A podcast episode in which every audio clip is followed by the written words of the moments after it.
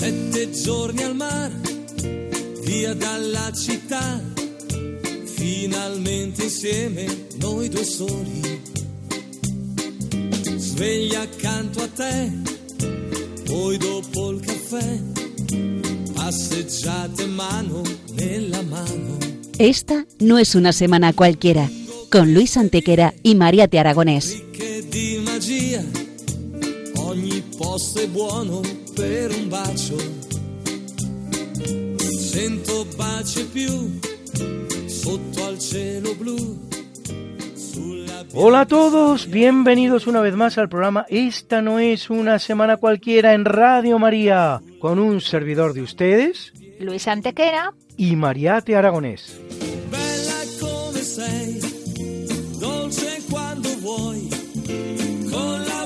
Y bien, Luis, ¿qué semana nos ocupa hoy? Hoy Mariate le damos un repaso a algunos de los hechos históricos ocurridos entre un 9 y un 15 de febrero. Una semana que no es una semana cualquiera, siete días, sette giorni, como dice nuestra sintonía, en los que han pasado a lo largo de la historia cosas que ni se imaginan nuestros oyentes, porque la historia es así, mejor y más fantástica que la más increíble de las fantasías. Comencemos, pues. Pues allá vamos.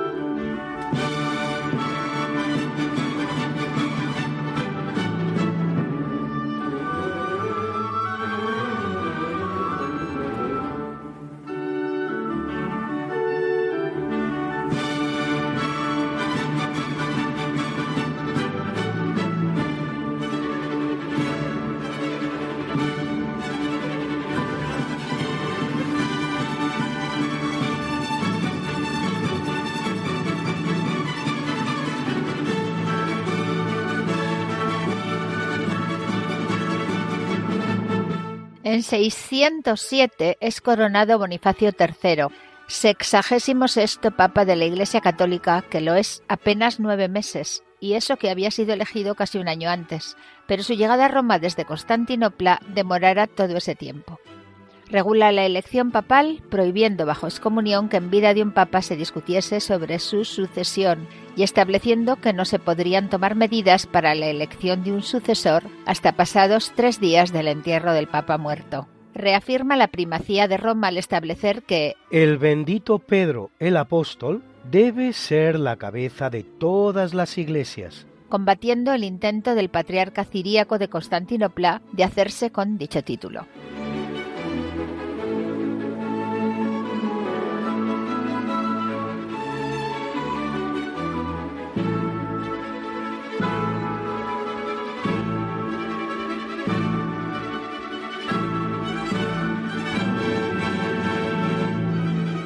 En 1164, la conocida por el día en que se produce como inundación de Santa Juliana arrasa la ciudad de Groninga, la provincia de Frisia y la cuenca del Elba, con el resultado de miles de muertos, hambre y destrucción.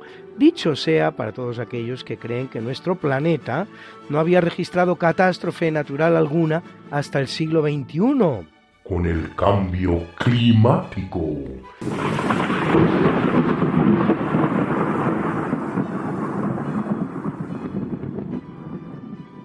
Antes, al contrario, es la mano del hombre la que hace posible que catástrofes como esta, que se han repetido en muchas ocasiones durante el siglo XX y el XXI, no produzcan hoy mayores males.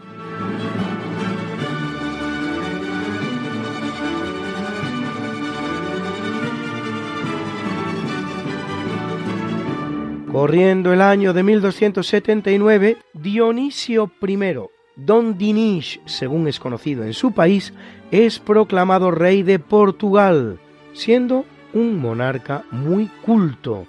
Escribe libros de temática variada, caza, ciencia, poesía, y es uno de los grandes trovadores de su tiempo, habiéndonos llegado 137 cántigas de su autoría, y hasta la música original de siete de esas cántigas descubiertas por el profesor Harvey L. Scharer en el archivo de la Torre du Tombu, en Lisboa. Casado con Isabel de Aragón, santa de la Iglesia Católica, su largo reinado de 46 años se recuerda como el de la consolidación de la unidad portuguesa, cuyas fronteras varían poco respecto de las que hoy conocemos. A partir de ese momento, los portugueses se desentienden de la reconquista de la península frente al Islam y asumen que lo que resta por reconquistar queda a los castellanos, mientras ellos se lanzan a los mares, iniciándose así durante dos siglos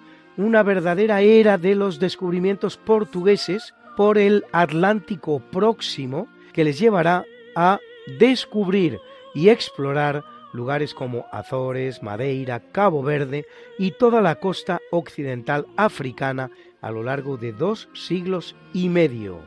Funda Don Dinis el Estudio General de Lisboa, que luego traslada a Coimbra, embrión de la actual Universidad Conimbricense. Escuchamos una de sus cántigas, la que dice Señor, que de grad hoje eu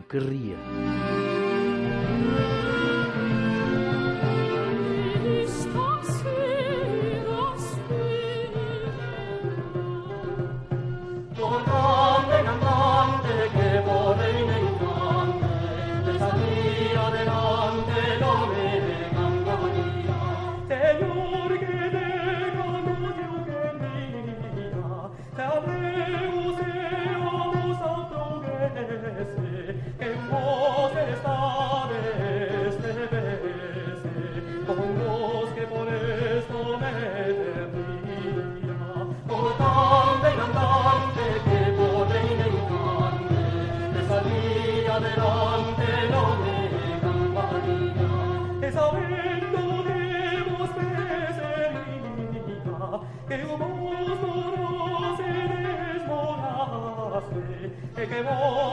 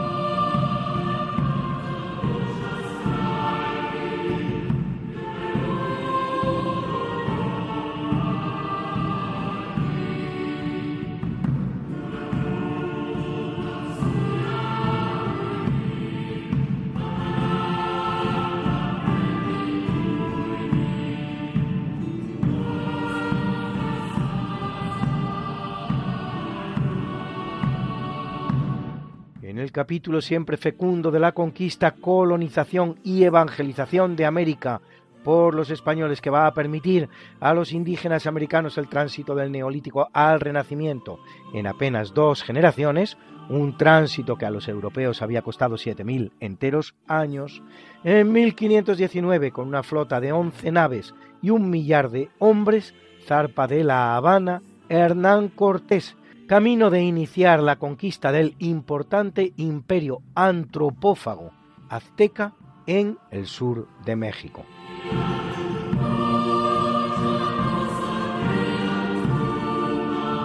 En 1524 y 13 años después de haber sido descubierto por Vasco Núñez de Balboa, Carlos I de España ordena estudiar la posibilidad de unir el mar del sur, hoy conocido como Océano Pacífico, con el Océano Atlántico por el istmo de Panamá, en el que es el primer antecedente de una de las grandes obras de ingeniería de la historia, la que acometerá en 1914 el ingeniero francés Ferdinand Lesseps haciendo posible todos ellos y muchos más tres siglos de pax hispana sin precedentes en la historia americana, la cual, una vez que España abandone el escenario, conocerá más de dos centenares de conflictos, tanto civiles como entre vecinos.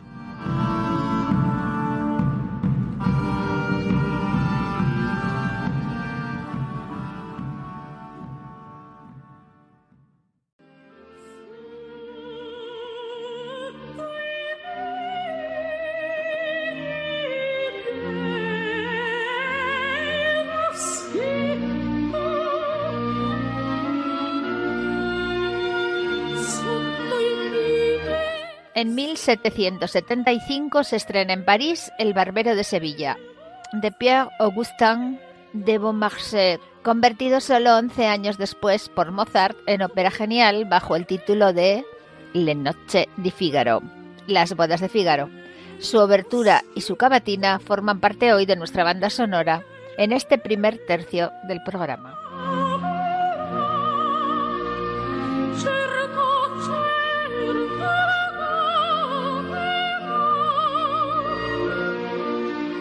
En el año 1820, ni siquiera una década después de conseguida la independencia frente a España, Buenos Aires se separa de las provincias argentinas, situación en la que permanecerá hasta 1862, casi medio siglo pues, y de una larga guerra de 10 años, conocida como Guerra entre la Confederación Argentina y el Estado de Buenos Aires fundada dos veces, la ciudad de Buenos Aires, la primera por el español Pedro de Mendoza en 1536 y la segunda por el también español Juan de Garay en 1580, a la orilla del río de la Plata, el más ancho del mundo, 40 kilómetros a la altura de Buenos Aires, 240 en su desembocadura, Buenos Aires constituye hoy día la capital de la nación argentina, con una población de 3 millones de habitantes a los que añadir otros 11 en el llamado conurbano, el conjunto de poblaciones unidas a la capital federal, lo que representa más del 30% de la entera población argentina.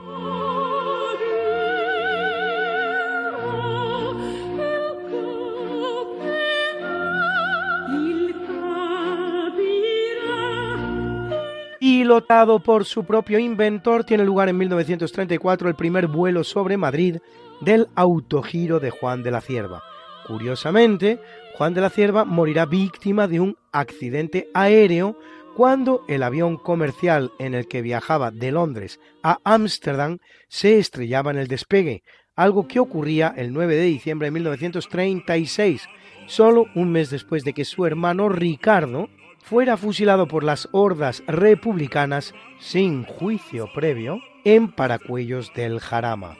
El fusilamiento de Ricardo de la Cierva moverá al diplomático noruego Félix Schleyer, su amigo, a iniciar una investigación de los sucesos que ocurrían en Madrid, investigación que acabaría desvelando la terrible masacre de hasta 7.000 personas todas ellas católicas, sacerdotes, militares o personas de derechas, varios niños entre ellos, ni que decir tiene que sin juicio previo, perpetrada por activistas del terror rojo que imperará en Madrid, pero no en el frente, sino en la retaguardia durante los años de la Guerra Civil Española.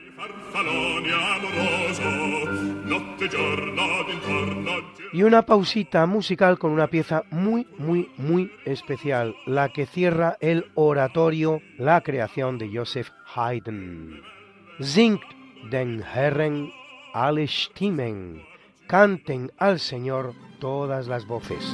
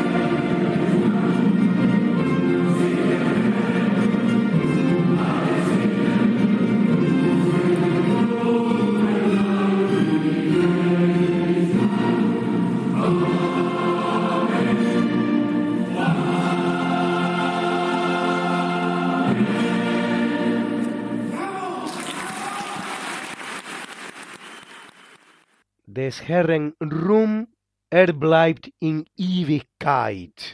La gloria del Señor perdurará por toda la eternidad.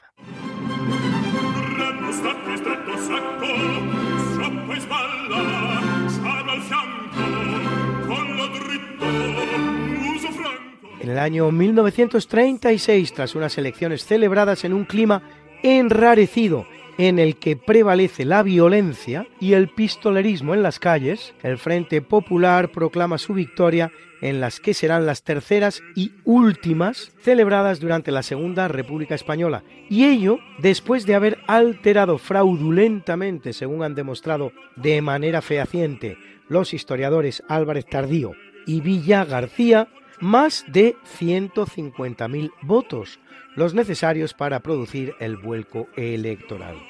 La elección estaba prevista a dos vueltas y la segunda ni siquiera se celebrará. De resultas de dichas elecciones, Manuel Azaña formará su cuarto gobierno durante la República, en el que participan Izquierda Republicana y Unión Republicana. De ahí hasta el final de la guerra, un periodo de tres años, el Frente Popular formará hasta 11 gobiernos diferentes, de los que dos de Azaña, uno de Augusto Barcia, uno de Casares Quiroga, uno de Martínez Barrio, uno de Giral, dos de Largo Caballero, dos de Negrín y un último de Segismundo Casado, del que nunca se habla, pero no por ello menos gobierno.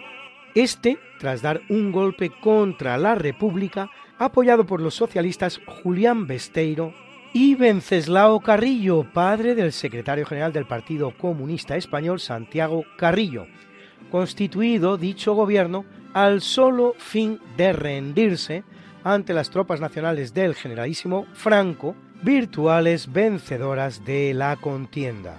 El objetivo de estos republicanos que se levantan contra la República era poner punto final a una guerra que ya no tenía alternativa posible frente a todos aquellos que aún querían prolongarla con un enorme y baldío coste en sangre, sudor y lágrimas, en la esperanza de que enlazara con la Segunda Guerra Mundial, que aún tardaría en advenir nada menos que seis meses, sin percatarse en modo alguno de que cuando después de seis meses esto ocurriera, el que se planta en la frontera de los Pirineos no es el gobierno republicano de Francia, sino el mismísimo Hitler.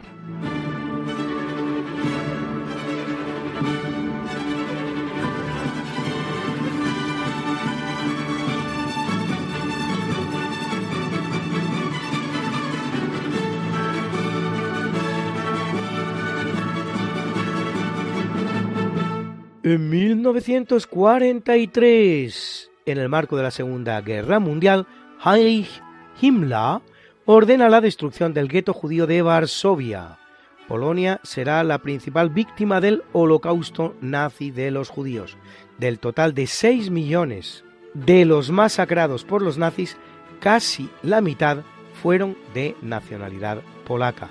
De hecho, los principales campos de exterminio, así Auschwitz, Birkenau, Helmno, Belzec, Zobibor, Treblinka y Majdanek son polacos. Seis años después, nada más, tiene lugar otro hecho de la máxima relevancia en la historia del pueblo judío. Y así, tras las elecciones celebradas dos días antes, abre en Jerusalén por vez primera el Knesset, así llamado el Parlamento Nacional del país.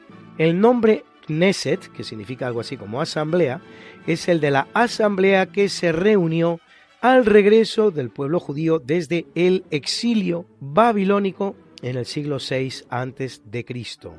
El número de reunidos entonces fue de 120, el mismo de los elegidos en 1947.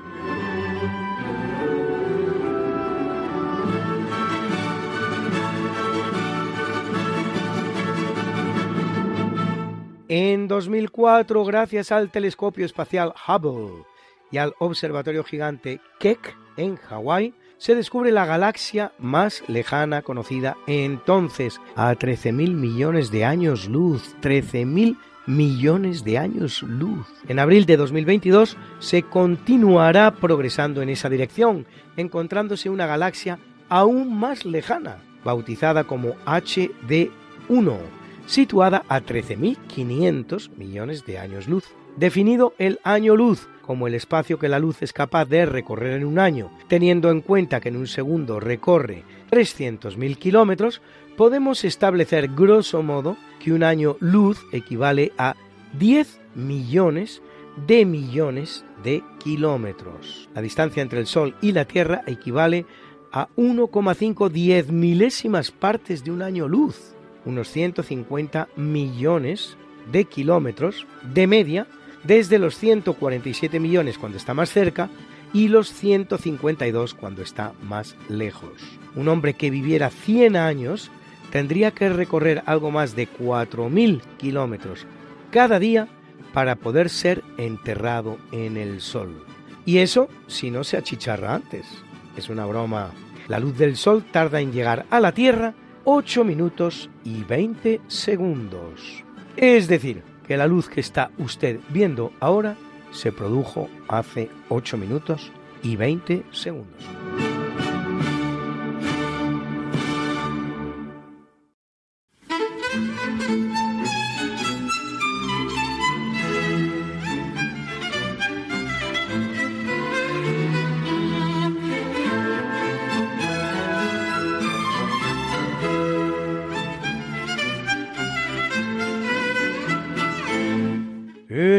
Capítulo del natalicio, en el año 1497 nace el alemán Philipp Schwarzert, más conocido como Melanchthon, producto de traducir al griego su apellido, Schwarzert, que significa en español tierra negra, Schwarz, negro, Erd, tierra.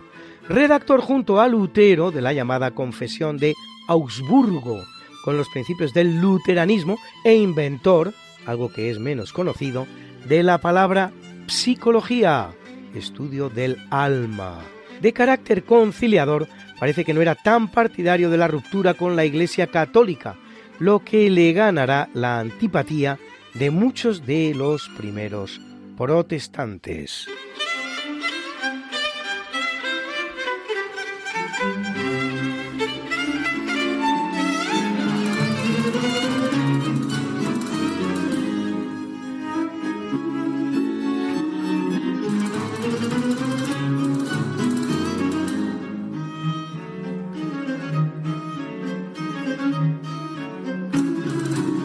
Ya está aquí el rapsoda de la historia, Guillermo Arroniz, con otro más de esos personajes suyos.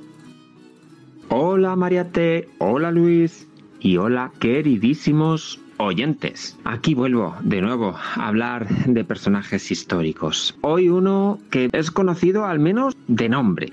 Juana I, más conocida y según muchos mal conocida como Juana Lalo. La historia de esta reina es peculiar. Se han escrito ríos y ríos de tinta sin que, sin embargo, yo haya conseguido entrar a cierta parte de la historia que me gustaría conocer. Pero resumiendo mucho, digamos que Juana I es casada con Felipe el Hermoso, de ahí nos viene la relación con Flandes, con los Habsburgo, etcétera, etcétera. Y bueno, pues se apodera de ella un, un gran enamoramiento, hasta el punto que según algunos pierde el juicio.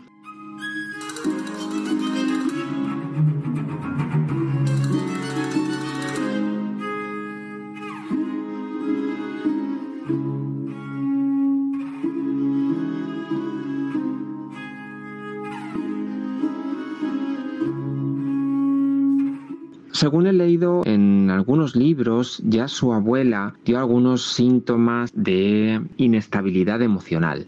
Y también hay quien defiende que Isabel I de Castilla era muy celosa respecto a Fernando el Católico. La cuestión es que Felipe el Hermoso pretendía hacerse con la totalidad del poder en Castilla a la muerte de Isabel, inhabilitando a su esposa. Pero, giros de la historia, Felipe el Hermoso muere muy joven, y después se suceden una serie de hechos, Cisneros, el pacto con Fernando el Católico y por fin la corona en la persona de Carlos I, hijo de Juana y de Felipe el Hermoso que entonces era muy niño y que es criado en Flandes hasta que llega a España, digamos que sin hablar siquiera español y muy influido por sus asesores flamencos. La reina, que está echada de demente, es encerrada en Tordesillas, con peores o mejores condiciones según quien fueron sus cuidadores. Parte de su vida está alguna de sus hijas con ella cuidándola, parte de su vida está también en Tordesillas el hijo ilegítimo de Carlos V. En fin, mucho que contar de Juana I.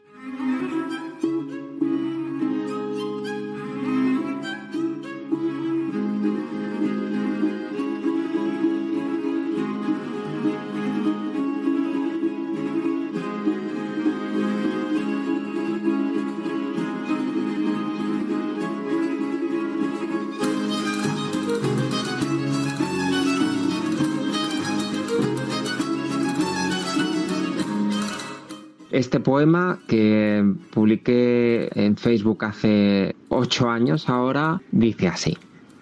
Señora de Castilla omnipotente, señora y reina sin disponer de nada, señora de nación unificada, señora en todo el mundo, quedamente. Ya grita Tordesillas con su mente, la vida entre los celos encerrada, la muerte en la belleza de Granada, la noche de ceguera siempre ardiente, la reina emperatriz sin su corona, la madre por sorpresa de un imperio, la loca en la pasión de su misterio, amor que aprende mal, que amor traiciona. Su nombre suena música lejana, a drama de leyenda, Reina Juana esa pobre desgraciada llamada Juana, a la que algunos conocen como la loca, la reina española que se ha sentado más tiempo en el trono de España, porque por más que estuviera recluida, nunca dejó de ser la reina de Castilla, la reina de Aragón, la reina de Navarra, la reina de España.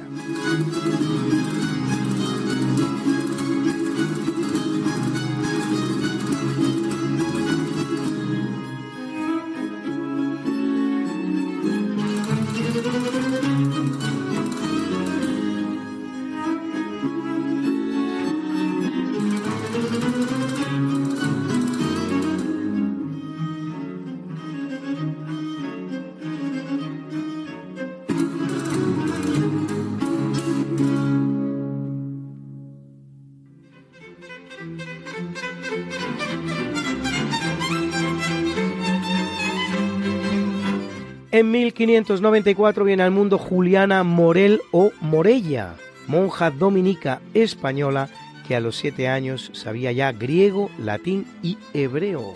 A los doce dominaba el árabe, el siriaco, el italiano y el francés. A los 17 hablaba, leía y escribía en 14 idiomas. Y en 1608, a los 14 años de edad, se doctora en leyes, convirtiéndose en la primera mujer que accede a un grado universitario, uno más de esos grandes hitos históricos producidos en España y desconocidos gracias al desdén infatigable con el que los españoles obsequiamos a nuestra historia.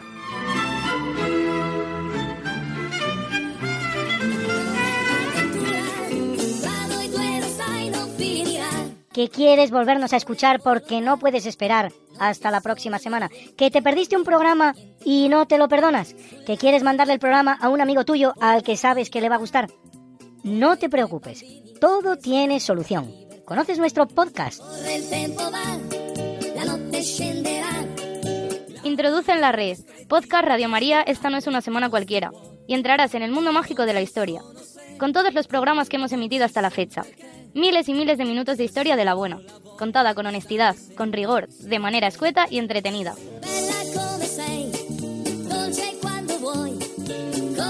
Ya sabes, el podcast de Esta no es una semana cualquiera. para oír la radio cuando tú quieras, donde tú quieras y con quien tú quieras.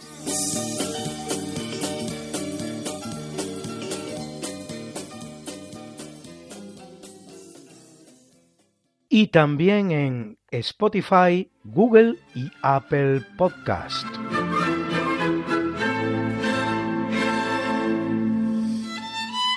En el año 1774 ve la luz Pierre Rode, compositor y violinista francés que publica un método de violín para el conservatorio, autor de este concierto número 7 en la menor que está acompañando hoy nuestro natalicio.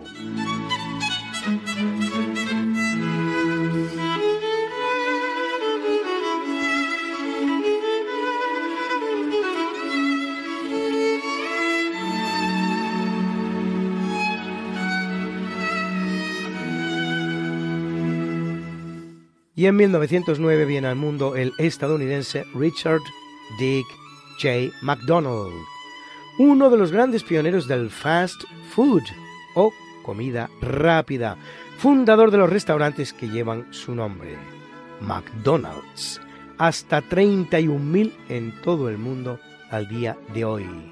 Les puedo relatar una anécdota curiosa que se contaba cuando McDonald's comienza su andadura por Europa.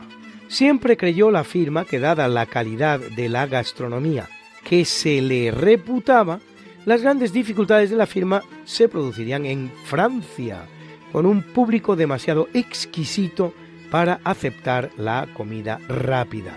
Al final, las mayores dificultades no se encontraron en Francia, sino en Italia, y por una razón bien diferente. Los italianos ya llevaban siglos practicando la comida rápida con la pizza.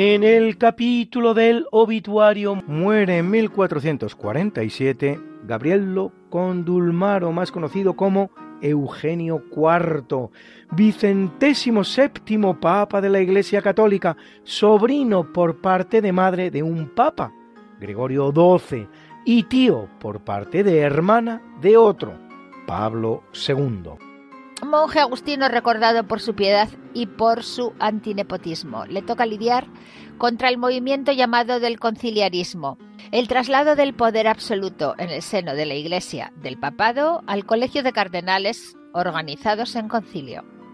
Hasta el punto de que el solo intento de trasladar a Bolonia el concilio de Basilea, convocado por su predecesor, casi le vale un cisma. Finalmente conseguirá trasladarlo a Ferrara, ocasión que un grupo de cardenales rebeldes aprovecha para elegir a un antipapa, el duque Amadeo de Saboya, Félix V. En 1433 Eugenio tendrá que huir de Roma disfrazado hacia Florencia, donde será bien acogido y consagrará, una vez finalizada la fabulosa cúpula de Brunelleschi, la más grande de su época, su imponente catedral. Tras casi diez años de exilio, vuelve a Roma. Eugenio IV Mariate es recordado como un gran papa y sobre todo ecumenista. Conseguirá un principio de acuerdo para la reunión con los ortodoxos, al que seguirán otros más estables con los armenios, con los jacobitas y con los nestorianos. Su firme apoyo a húngaros y polacos contra el turco no se verá recompensado, produciéndose para los cristianos la cruel derrota de Varna. Confirma a Alfonso de Aragón como rey de Nápoles. Congrega a los más grandes artistas de su época, así Fra Angelico, Pisanello, Fouquet, Donatello o Ghiberti, y crea el Studium Generale de Burdeos, semilla de su famosa universidad.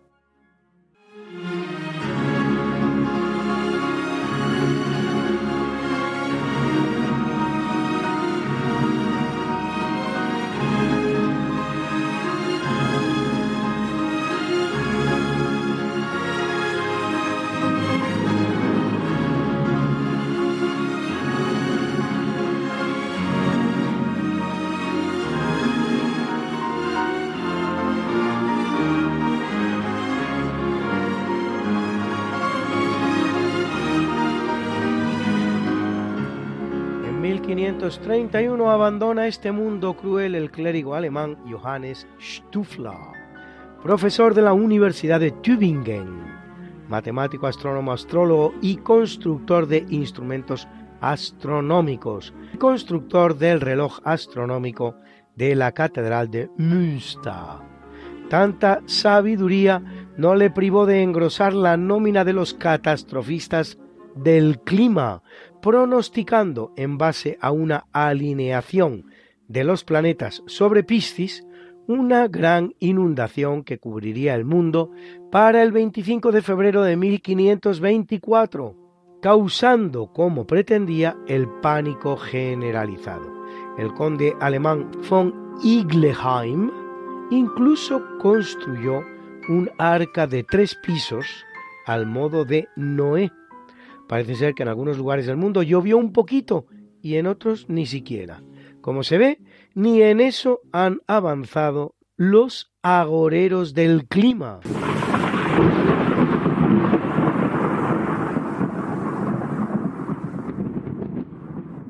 que nos acosan por doquier.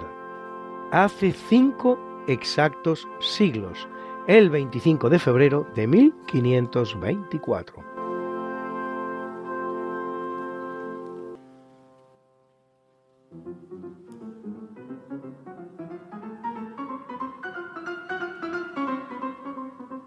En 1564 muere en Roma Michelangelo di Lodovico Buonarroti, arquitecto, pintor y escultor florentino, el más grande de los artistas renacentistas y prácticamente de la historia del arte. Arquitecto del edificio cumbre del Renacimiento, la Basílica de San Pedro, en Roma, a la que da su definitiva planta en cruz latina autor de las pinturas al fresco de la capilla Sixtina. En esa misma basílica o de esculturas como el David, el Moisés o la Piedad. En España existe un único Miguel Ángel, el San Juanito de Úbeda, salvajemente destrozado por las hordas republicanas durante la Guerra Civil Española, y un posible Miguel Ángel en el Museo Arqueológico de Madrid, una bellísima flagelación de Cristo. Se conservan del gran artista florentino unas 50 esculturas, cuatro pinturas, varias decenas de dibujos y, por supuesto, los frescos de la capilla Sixtina y la capilla Paulina. Por si todo esto fuera poco, escribe también poemas de gran calidad, hasta 300, entre los cuales importantes sonetos. Escuchen este. Non all'ottimo artista alcun concetto cun marmo solo in sé non circoscriva col suo soverchio. E solo a quello arriva la man che ubbidisce all'intelletto. Il mal ch'io fugo e il ben ch'io mi prometto in te, donna leggiadra, altera e diva, tal si nasconde e perciò più non viva, contraria o l'arte al disiato effetto. Amor dunque non ha, né tua beltate, o durezza, o fortuna, o gran disdegno del mio mal colpa, o mio destino o sorte. Se dentro del tuo cor morte e pietate porti un tempo e che il mio vaso ingegno non sappia ardendo trarne altro che morte. No tiene el gran artista ni un concepto que el mármol en sí no circunscriba en exceso, mas solo a tal arriba la mano que obedece al intelecto. El mal que huyo y el bien que me prometo, en ti, señora hermosa, divina, altiva, igual se esconde, y porque más no viva, contrario tengo el arte al deseado efecto. Tu amor no tiene pues ni tu beldad, dureza, fortuna o desvarío, la culpa de mi mal, oh destino y suerte, si en tu corazón muerte y piedad llevas al tiempo, el poco ingenio mío no sabe de él sino extraer la muerte. Tal vez se hayan percatado ustedes, nos dice Miguel Ángel que el artista no saca de la piedra nada que no exista en ella antes de que él inicie su trabajo y le reprocha a su amada Victoria, Victoria Colonna, que si ella en su corazón lleva al tiempo muerte y piedad, él, torpe artista, no puede extraer del mismo la piedad, sino solo la muerte, la muerte del amor, se supone.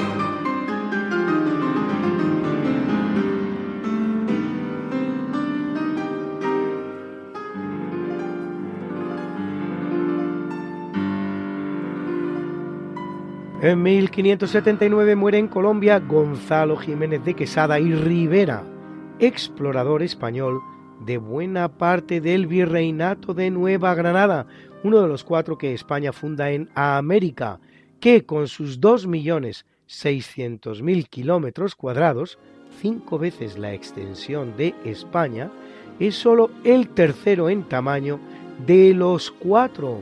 Fundador, nuestro Jiménez de Quesada, de la capital de la actual Colombia, Santa Fe de Bogotá, una de las más de 700 ciudades que los españoles fundan en América, esta con más de 7 millones de habitantes.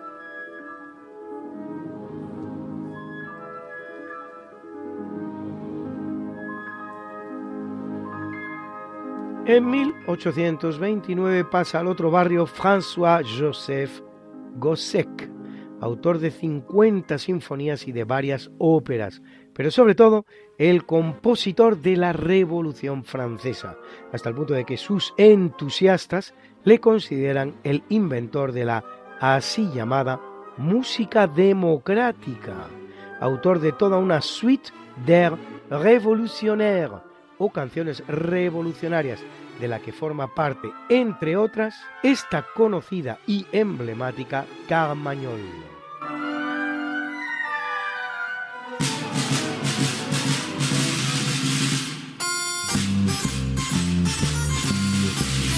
Madame Veto avait promis, Madame Veto avait promis, de faire égorger tout Paris, de faire égorger tout Paris mais son coup a manqué grâce à nos canonniers. Dansons la carmagnole, vive le son, vive le son. Dansons la carmagnole, vive le son du canon. Monsieur Veto avait promis, Monsieur Veto avait promis d'être fidèle à son pays, d'être fidèle à son pays. Mais il y a manqué, ne faisons plus quartier. Dansons la carmagnole, vive le son, vive le son. Dansons la carmagnole, vive le son du canon. Antoinette avait résolu, Antoinette avait résolu de nous faire tomber sur le cul, de nous faire tomber sur le cul. Mais le coup a manqué, elle a le nez cassé. Dansons la carmagnole, vive le son, vive le son. Dansons la carmagnole, vive le son du canon. Le patriote a pour ami, le patriote a pour ami tous les bonnes gens du pays, tous les bonnes gens du pays. Mais ils se soutiendront tous au sang du canon. Dansons la carmagnole, vive le son, vive le son. Dansons la carmagnole, vive le son du canon. Amis, restons toujours unis. Amis, restons toujours unis. Ne craignons pas nos ennemis. Ne craignons pas nos ennemis. S'ils viennent nous attaquer, nous les ferons sauter. Dansons la carmagnole, vive le son, vive le son.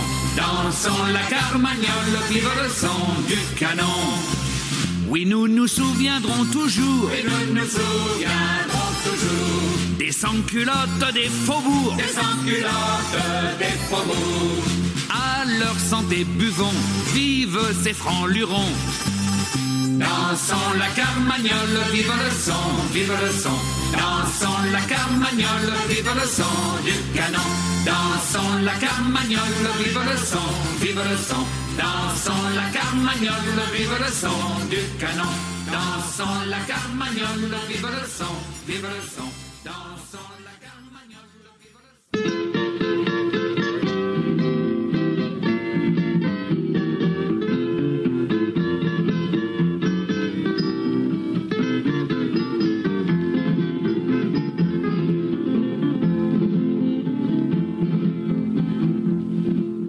Y hoy el gran Alberto nos habla del que él mismo denomina el mejor monarca de la historia de España.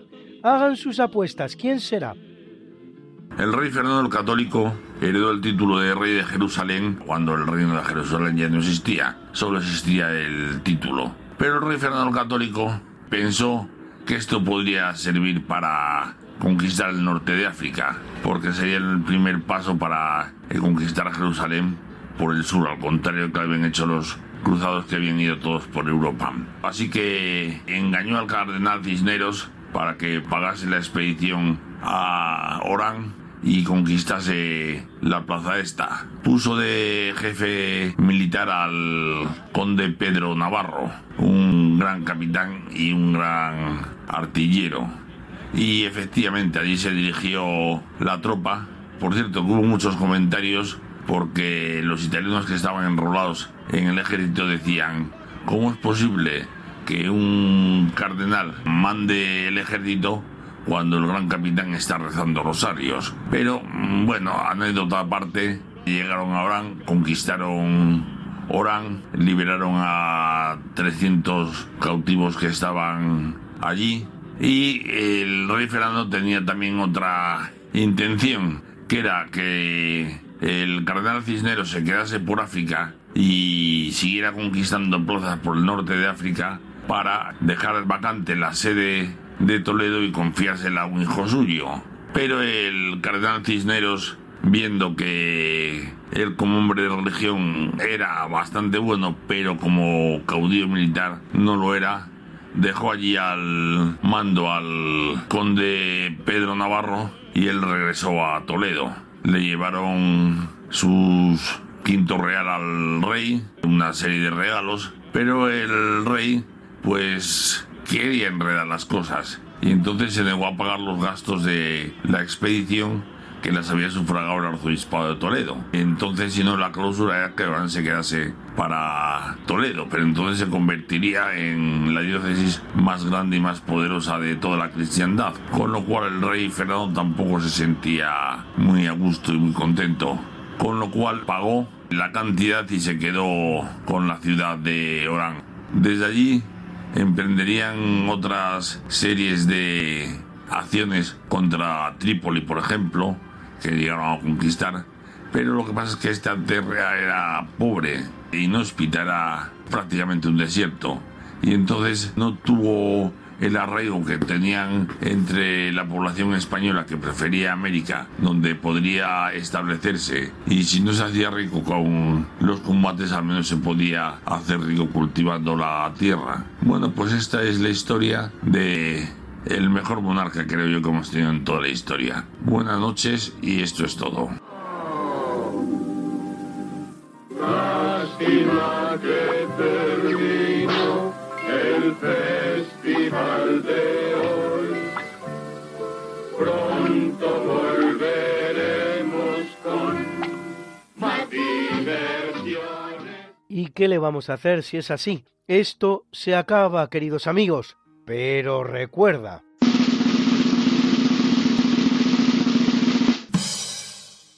Es preferible la compañía de los que buscan la verdad que la de los que creen haberla encontrado. Terry Pratchett, escritor británico de ciencia ficción, muerto en 2015, autor de la saga de novelas titulada Disc World, Mundo Disco, y de otras novelas, relatos cortos y guiones para las adaptaciones televisivas de sus novelas, capaz de vender 85 millones de libros traducidos a más de 35 idiomas. Y de igual manera que lo hacemos en cada programa, presentamos para terminar la mucha buena y variada música que nos ha acompañado hoy como siempre. Y en el tercio de eventos hemos escuchado Le Nozze di Figaro, su obertura, su sol letino y su Non più andrai, Wolfgang Gottlieb Mozart. En el natalicio, el concierto para violín número 7 en la menor de Pierre Rode. Al violín, Friedemann Eichhorn. Era la SWR Rundfunk Orchestra Kaiserslautern dirigida por Nicolas Pasquet, y en el obituario nos ha acompañado el concierto para piano número uno en si menor de Piotr Tchaikovsky. Era la Orquesta Joven Nacional de China que dirigía Ludovic Morlot. Al piano, la gran pianista china Yuha Wan, que es un portento verla y no digamos escucharla. Y muchas piezas hoy en nuestras pausas musicales. Así, la compuesta por el rey Dionisio I, Don Dinis de Portugal, señor que de grado hoje eu quería. Era el grupo de cámara de Compostela. Y también esa pieza increíble, maravillosa, Singt dem Herren, de la creación, Die Schöpfung de Haydn. Era la orquesta y coro Filarmonía que dirigía Pascual Osa y una canción muy curiosa, La Carmagnole de François-Joseph Gossec, interpretada por Paul Gaultier, uno de esos muchos cantos revolucionarios que proliferaron en la Francia revolucionaria de finales del 18. Esta no es una semana cualquiera, a que teníamos razón. La historia, ¿cómo es? Y no como nos gustaría que fuera. Hasta el próximo programa. Se despiden de ti. Mariate Aragonés. Y Luis Antequera. Pero yo te veo muy pronto en el programa de Javier Ángel Ramírez, Diálogos con la Ciencia, el jueves a las 12 de la noche, o lo que es lo mismo, el viernes a las 0 horas, con nuevos episodios de nuestra apasionante historia. No te lo pierdas.